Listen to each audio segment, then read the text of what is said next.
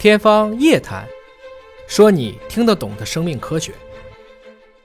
大家好，各位网友，我是华西电管委会的主任向飞。今天呢，为您请到两位重量级的嘉宾。首先，非常荣幸为您介绍的是云南省第一人民医院医学遗传科的主任朱宝生老师。朱老师，你好。向老师好，各位网友大家好。还要为您介绍的是华大基因的研发总监孙俊博士。孙博士，你好。向老师好。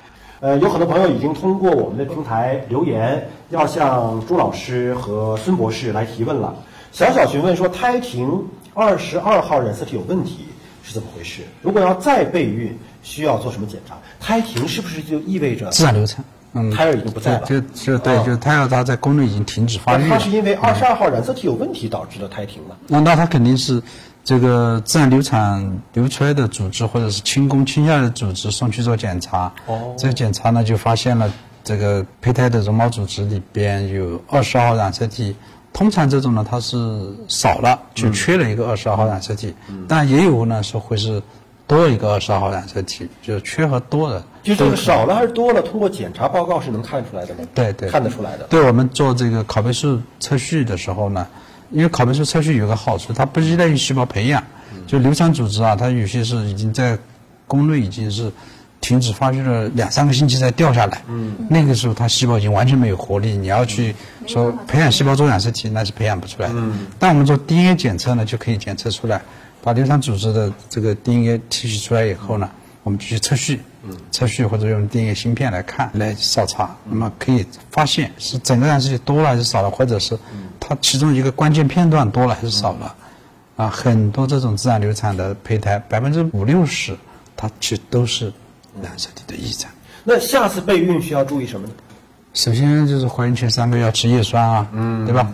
它这个发生了自然流产，而且它是还有二十二号染色体的问题，那肯定它就是已经在体内有某种因素干扰到生殖细胞的减数分裂所产生的。呃，我们现在知道的补充叶酸，它是一个减少生殖细胞这个畸变的这种一个简单的措施。好，还有一位开心南瓜询问说，二十五岁的孕妇也需要做这个检测吗？风险会不会小些就不用做了？二十五岁的孕妇她生孩子只是染色体病的风险低，单晶病的风险呢跟年龄没关系的，它只跟夫妻俩是不是携带者有关系。唐氏综合征这类疾病。那是跟年龄有关系的，对。而你这种单晶疾病，那是先天父母给的，对，跟年龄没关系。只跟夫妻俩是不是携带的？病的这种突变，我们称之为胚系突变。胚系突变。什么叫胚系？你在胚胎里，嗯，它就已经在那里了，可以这么说。而且会遗传给下一代。对我们如果不考虑时间窗口期，事实上携带者的状态从出生的那一刻就已经定下来了。嗯嗯。你看这张图，呃，多病种的这个携带者筛查更有效啊。这里面提到的就是什么？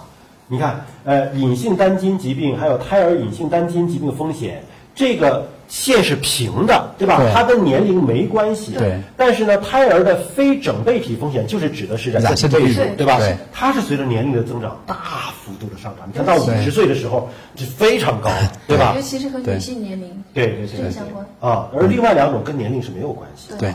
还有一位叫做 Winning 啊，她说她本人是 SMA 的携带，但是丈夫没有携带 SMA。他需要担心吗？不用担心，不用担心。对这个病来说，他们不用担心。对于这个疾病是不用担心的，对，没有风险。哎，但是其他的疾病，就你可能还要再检测一下才知道，对对吧？对。但刚才孙博士说的非常保守，叫做几率极小。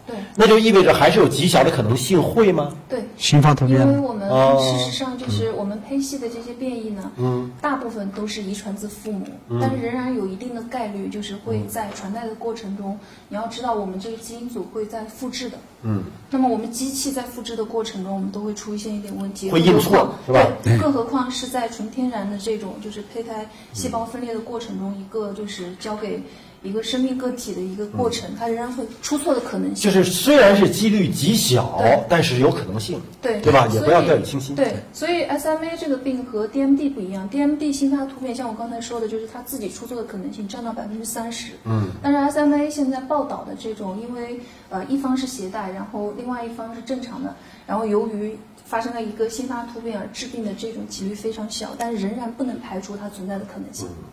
P 询问了，说可不可以不做这个筛查，怀孕以后直接去医院查胎儿的基因？就是孕前不查，怀了之后再查。我们要直接做胎儿的检查呢，就需要去抽绒毛、抽取羊水，嗯那个医疗过程更复杂。它其实它的社会代价或者医疗成本比做这个携带者筛查贵很多倍，嗯啊，贵很多倍，而且它还会有一定的流产风险尽管非常低，嗯但是呢，它仍然是会有这个流产风险的。就是我们说你在怀孕之前查呢，只是说拿个试纸在口腔里搅一搅，对就可以了。抽一点血。对，而且、啊，而抽一点血也是可以的。而且费用相对要低。抽血是静脉血嘛，对吧？但如果说你是怀了之后去查胎儿，那必须是要做羊穿，对要扎肚子了或。者形象的说来，就是像如刚朱老师刚才所说，就是我们如果做这个一百五十多种疾病的检测，那我们夫妻二人会有百分之一到二的可能性碰对。那如果我们做了这个，相当于我们有百分之九十八到九十九的夫妻是不需要做这种有创的这种羊水啊、绒毛啊这种相对比较复杂的检测方式。那我们就在这一步把那些不需要做的把它给排除掉，然后只留下那些必须要做的。但是反之，如果我一百对夫妻每一个都去做这种有创的产前检测，事实上就是也给我们产前检测机构也带来很大的这种压力穿的这种压力、操作的这种就负担。就我们从这个社会发展的这个角度上来说呢，我们是不应该选择这一条路的啊，这是一种吃力不讨好的办法。因为你这个备孕期的检测是自己居家，你就可以测了，对对吧？但是你如果说是怀孕之后检测，必须到医院由医生来操作。如果从全社会的角度来讲，所有人都去医院去做羊穿，这是不现实的事情，它？即使你去做了，也会造成很大的浪费。嗯，那九十八个孩子是不需要做检查的，嗯，还陪着去做了检查，对吧？对，经济上也不划算哈。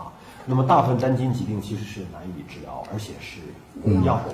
对，现在 SMA 还是有药可治了，那 DMD 就无药可治，缺陷 X 综合征也无药可治，所以我们就是我们这个检查的这一百多种病啊，大多数还是无药可治。对，事实上像有药可治的，只是所有的单基因遗传病里面极其有限的一小部分。对还有百分之五大约百分之五。对。对我们说到这里，检测才一百多种嘛，但实际上罕见病几千种，对。我们目前接近万已知种的是有八千多种，然后知道致病基因的接近五千种。嗯，就是说我们人的基因组中有两万多个基因，然后目前知道它和哪个疾病相关的大约有接近五千个基因是这样的。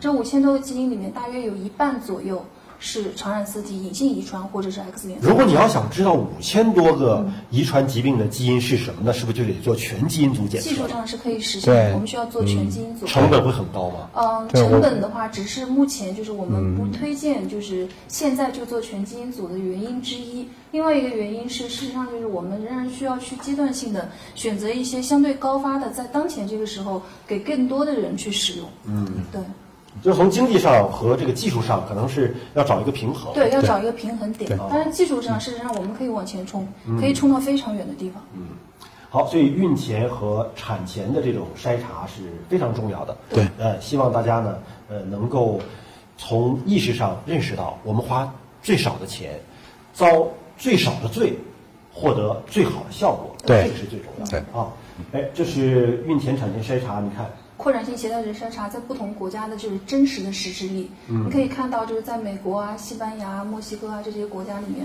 我们通过不同病种的这个携带者筛查，那我们控制出生缺陷比例从七十多分之一到千分之一到九十多分之一。但是无疑啊，这个检出率是和我们检测的范围有关系。对所以你检测的疾病多，检出率更大，覆盖范围更广。但是相应的，就我们仍然是需要去寻找一个这种就是最佳的平衡点对，去给到这种适合普罗大众使用的这种检测方式和范围。各个国家都在推进，我们国家其实走的已经很靠前了，但还需要全民意识的一个进一步的提升。对啊，那么刚才也提到了，说携带者筛查查出阳性怎么办？嗯方法很多，对吧？产前诊断，包括去做第三代试管婴儿，都可以避免悲剧的发生。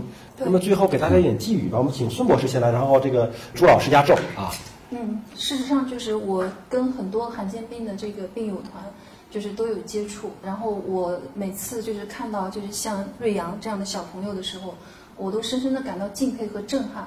一来呢，希望就是已经出生的这些孩子们可以就是面对更好的人生，然后可以珍惜现有的这个我们现在手里的东西，可以过更好的人生。然后另外一方面也希望大家就是能够提高我们对基因组、对遗传病的认知，然后能够去了解我们现在可以用的技术，然后最大程度的去避免这种情况的发生。